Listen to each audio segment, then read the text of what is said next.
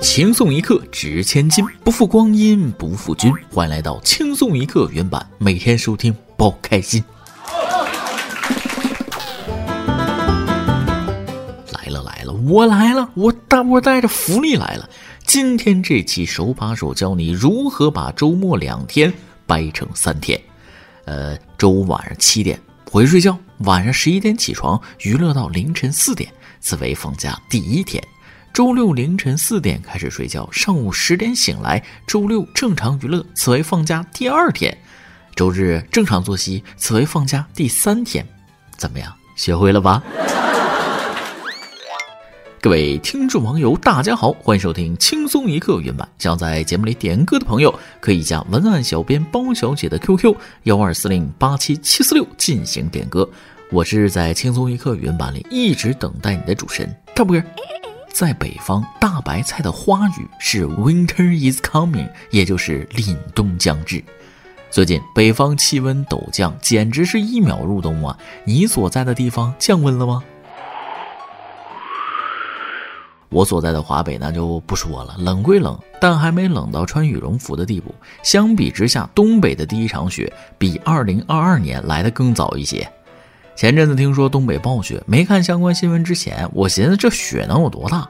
结果一看新闻，好家伙，雪把车都埋上了。你在北方的寒夜里大雪纷飞，我在南方的艳阳里四季如春，不禁想问一句：咱们生活的是同一个国家吗？所以咱们的每日一问就来了：你觉得国内最适合生活的城市是哪里呢？那个城市是哪儿吸引了你呢？有些在你眼中的常识啊，可能在别的地方、别人身上就不是常识了。就像这段孽缘一样。话不多说，欢迎大家收听佛门净地的花边新闻、寺庙方丈和漂亮女主播的那些事儿。近日报道，某寺院住持张某与女主播蔡某发生关系，引发了一起敲诈案。十月五号，有记者从女主播蔡某家属处了解到，该案一审在四川雅安市名山区法院开庭审理，名山区检察院以敲诈勒索罪对蔡某及其丈夫钱某提起公诉。据名山区检察院起诉书，女主播蔡某与丈夫钱某在某网络直播间销售红木家具。二零二零年底，寺庙住持张某在直播间选购家具时与蔡某相识。二零二一年二月二十四号，蔡某同张某在成都一酒店内发生了关系。此后，钱某发现妻子和张某之间的不轨行为，并了解到张某是僧人，且是成都浦江一座较为有名的寺庙住持等身份。于是，钱某让妻子蔡某再次约张某到福建一温泉度假酒店见面。钱某通过密拍设备拍摄了妻子蔡某和张某再次发生关系的视频。二零二一年七月十号，钱某向张某表明了其蔡某丈夫的身份，质问张某和其妻子之间的不轨行为。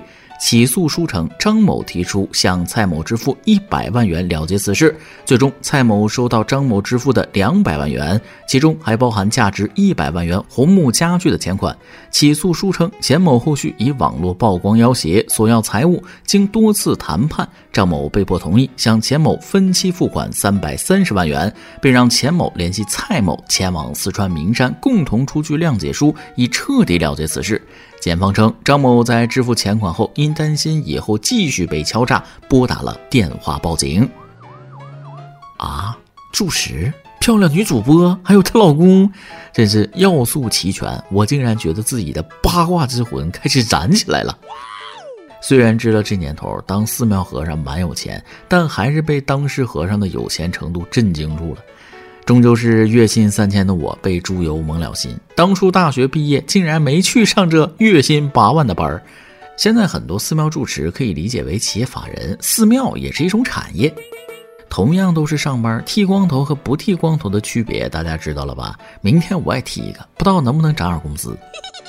不过话说回来，目前好像还没看到过法律制裁犯大戒僧人。但按佛教戒律规定，淫僧张某要被逐出寺院了吧？这都把女主播都都那啥了，还能继续职业生涯？你还别说，只有想不到，没有做不到。住持还是那个住持，甚至还身兼多职。据公开资料显示，住持张某法名释兆杰，此前身兼四川省佛教协会副会长、成都浦江县佛教协会会长等职。二零二二年十二月二十号，四川省政协十二届常委会第二十次会议审议通过了政协四川省第十三届委员会委员名单，其中释兆杰为宗教界委员。这就是所谓的“酒肉穿肠过，佛祖心中留”吗？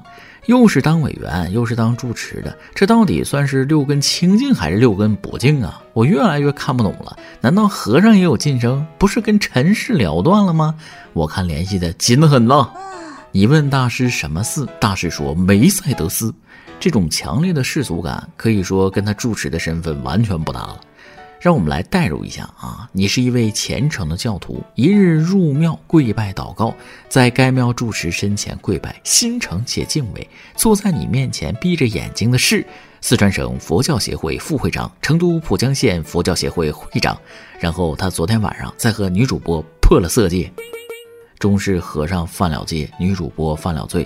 只是这其中的过程实在是令人唏嘘啊。住持最终还是没有把持住自己，看来自我约束这方面确实是常人难以跨越的难关。正所谓人为财死，鸟为食亡。最近悟出一个道理：再见钱眼开的人，起来上班都困得睁不开眼，可见上班真的挣不了几个钱。穷人心中有几百个消费计划，胖子知道上千种减肥方法。说起减肥，我就得说狠人了：两百斤的人减到五十斤。你们猜猜这一百五十斤是怎么减下去的？近日，二十六岁女孩婷婷大量服用网红减肥药，从两百斤瘦到只剩五十斤，导致严重营养不良、多器官衰竭，身体所有器官都在出血。生命垂危之际，医生决定为婷婷进行粪菌移植，将健康供体的菌群移植到肠道，促进营养物质吸收。经治疗，婷婷体重已长到九十斤，确实瘦了，不是虚假宣传。但都是以消耗健康为代价的，这种自虐式减肥还是不要用的好啊！给大家讲讲我是怎么减肥的啊？减肥第一天，早上一个鸡蛋，中午一个鸡蛋，晚上忍不住把下蛋老母鸡给炖了。减肥定律就是管住嘴，迈开腿，吃药都是有副作用，但是听说还有按摩减肥的，管不管用不知道啊！竟然有女顾客被男技师给侵犯了。十月五号，四川成都李女士在足疗店做项目时遭到男技师猥亵。据她描述，十月二十九号，她在足疗店做头部按摩，男技师在以调理宫寒为名，未经同意将其内衣解开，并触摸其私密部位。事发后，李女士报警，警方以涉嫌猥亵他人，对涉事男技师作出行政拘留七天的处罚。五号，记者联系了涉事足疗店店长，称相信技师不会猥亵客人。李女士表示，自己因此事已连续多天失。眠被诊断为应激反应。贫穷啊，让我很安全。我这个土狗都没去过这种地方按摩。可话说回来，都已经被警方拘留了，老板还说不相信呢。你这下半身可都没你的嘴硬。调理宫寒就要扒人内衣，女生遇到这种情况要大声呵斥。你越是软弱，他越大胆，第一时间命令对方停止并报警。类似新闻啊，其实发生过不少。这男技师估计也不会是第一次这么干。那么之前的女顾客会不会追责呢？希望能捍卫自己的权益吧。跟大家说更厉害的啊，用自己脑门试枪走了火了。据台湾省媒体报道，十月三十一号下午三时，家住桃园市龙潭区的四十三岁男子蔡某，在向好友苏某与其两个儿子炫耀自己改造的手枪时，发现枪支故障不能击发。为了证明此事，蔡某将枪口抵住自己额头，并扣动扳机。第一次扣动扳机没有反应后，蔡某又尝试了一次，不料在他第二次扣动扳机时，子弹被正常击发出膛。事故发生后，蔡某的朋友和妻子紧急将其报警送医，但蔡某仍因伤势过重不治身亡。哎妈，看得我厌蠢症犯了！试枪对脑门，还是自己的脑门，这个智商怎么当老大呢？还好有摄像头，那不然这种情况很难解释啊！就不是碳基生物能干出来的事儿。人不狠，站不稳，不光对别人狠，对自己也狠，难怪是老大。只是连个像样的枪都没有，还黑老大，这是对自己改造的手枪是有信心还是没信心呢？没搞明白啊！自己组装手枪，那恐怕平时也没怎么干好事儿只能说人在做天在看，冥冥之中自有因果吧。同样是老大，深圳的黑老大那就体面很多。近日，黑老大张伟的一批资产被深圳市中级人民法院上架淘宝拍卖。其中包括房产面积一千五百三十六平米、一点六亿起拍的一栋深圳市观澜湖高尔夫大宅，以及一块百达翡丽超级复杂功能实际系列好表。值得一提的是，这块手表起拍价直降八百八十八万三千五百五十二万开拍。此前，张伟的一架私人空客飞机就曾以六千三百三十四万元的价格被拍出。他从一个名不见经传的小保安，逐步成为三百五十亿的商业大佬，再到沦为阶下囚被没收资产、昔日光鲜终成泡影。好家伙，从小保安到顶级富豪，比爽文小说还顶啊！本来我未来做保安，本想摸鱼混日子，这下子又有激情了。哇哦，三百五十亿。就算是换成美元，一张一张的烧，恐怕都要烧几年才能把钱烧完。这是多有钱呢？够普通人奋斗八辈子了吧？请问四千万的手表和我四百块的手表，时间是一样的吗？降八百八十八万，我也买不起呀。他的故事揭示了权力和财富的虚无和无常。挣这么多钱，天文数字有啥用啊？到头来花不着。但钱也应该花的合理，有钱也不能乱花。说起这个，大家去饭店吃饭肯定都掏过餐具费。所谓餐具费，就是一次性餐具包或者消毒餐具的使用费用，通常随餐收取。虽然多为一两元，但也让不少消费者质疑：明明已经为餐食交钱了，为什么还要收取餐具费呢？你觉得餐厅收取餐具费合理吗？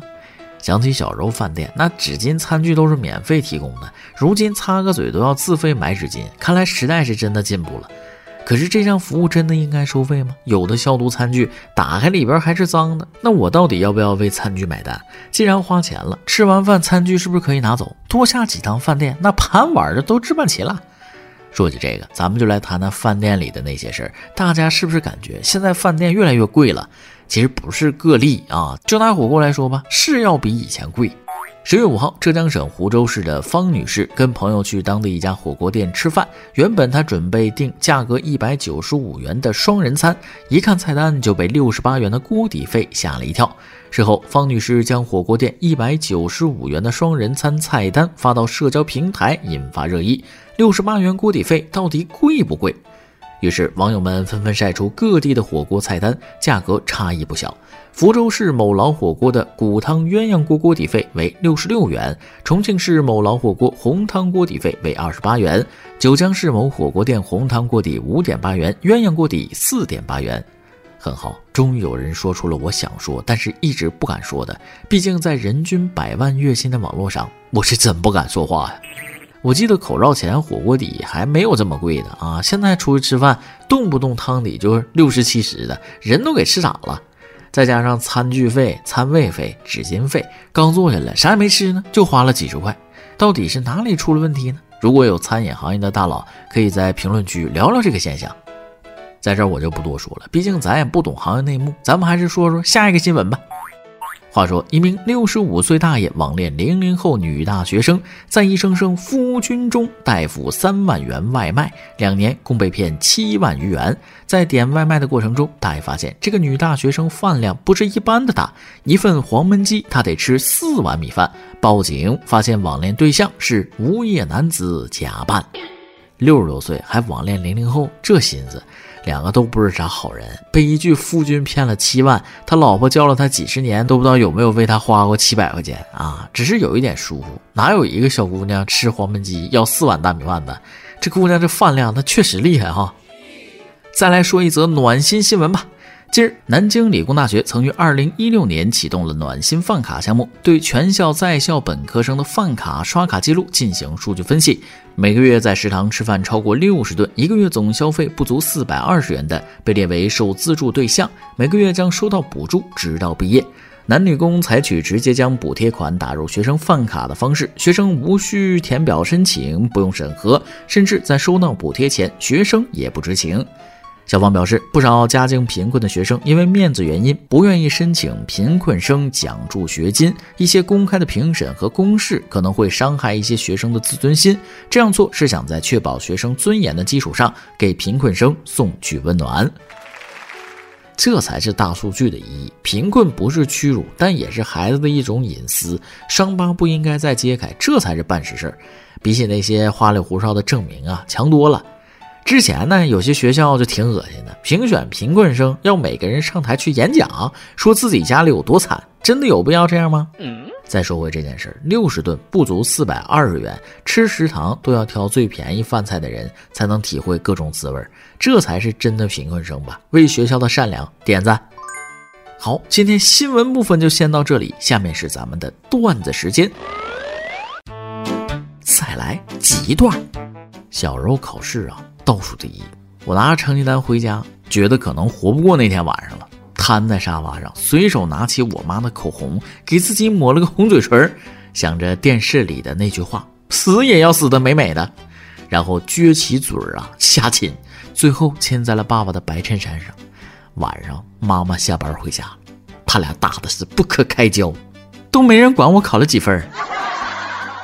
以前学校开晚会的时候啊。我准备了好久，要去台上唱一首歌，想着表白一个女生，结果唱着唱着呢，我看到喜欢的女生偷偷亲了一下一个男生，当时就没忍住哭了。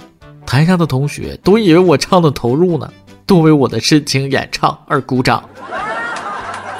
每日一问，本期的问题是：你觉得国内最适合生活的城市是哪里呢？那个城市哪里吸引了你呢？上次疑问是在你每天的生活中最能让你恢复状态的一件事儿是什么呢？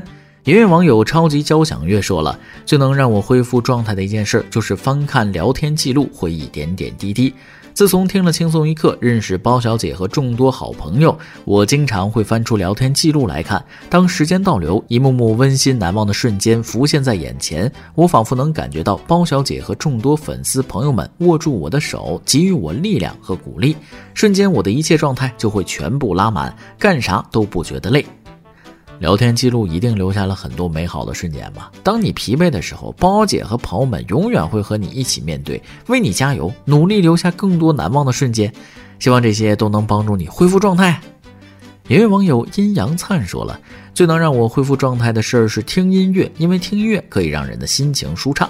我还喜欢听轻松一刻，恢复状态，提高状态，这两个都能给予我力量和鼓励。果然，音乐给人的力量能跨越时空。也感谢你能选择轻松一刻，希望在未来的日子里，轻松一刻也能继续治愈大家，给各位听众朋友带来力量和鼓励。一首歌的时间，云月网友星夜想点一首歌，真的好喜欢打直球的人，大大方方爱人，坦坦荡荡的展示自己的内心，有勇气和自信去面对任何一种结果，怎么能抗拒得了这样真诚又闪闪发光的人呢？没有虚伪的套路，也没有嘴硬的装酷，不计较所谓的谁先低头或是认输，也不会浪费时间在无效的沟通上。坦诚的直球是一段关系的润滑剂，爱是属于勇敢者的奖励。点一首直球，希望每个人都会遇到这样一个喜欢打直球的人。坦诚的人呢，的确令人难以抗拒，尤其是成年人的社会充满了套路，很少有人能做到坦荡的展示内心，不计较得失。打直球的人都是勇敢的，也希望这位朋友能遇到这样勇敢的人。话不多说，咱们听歌。以上就是今天的网易轻松一刻，由电台主播想当地原汁原味的方言播轻松一刻，并在网易和地方电台同步播出吗？请联系每日轻松一刻工作室，将您的简介和录音小样发送至 i love 曲艺 at 幺六三点 com。老规矩，祝大家都能头发浓密、睡眠良好、情绪稳定、财富自由。我是嘚儿，咱们下期再会。